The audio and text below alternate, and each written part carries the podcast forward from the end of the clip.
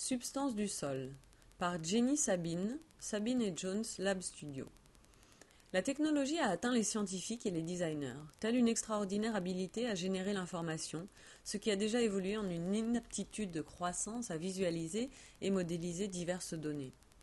Face au grand nombre de données actuelles, l'information devient très difficile à visualiser et à appréhender. L'information a du sens après avoir été filtrée à travers divers modes d'expression.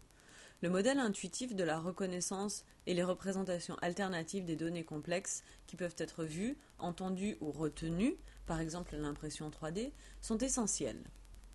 Dans la production des relations et des correspondances, les outils, tels les scripts informatiques, sont, sont développés afin d'orchestrer le mouvement entre les différents modes de travail. Par la suite, les modèles organiques, comme ceux de la biologie, proposent des méthodes de compréhension des problèmes, d'un retour, de la croissance et de l'auto-assemblage en architecture.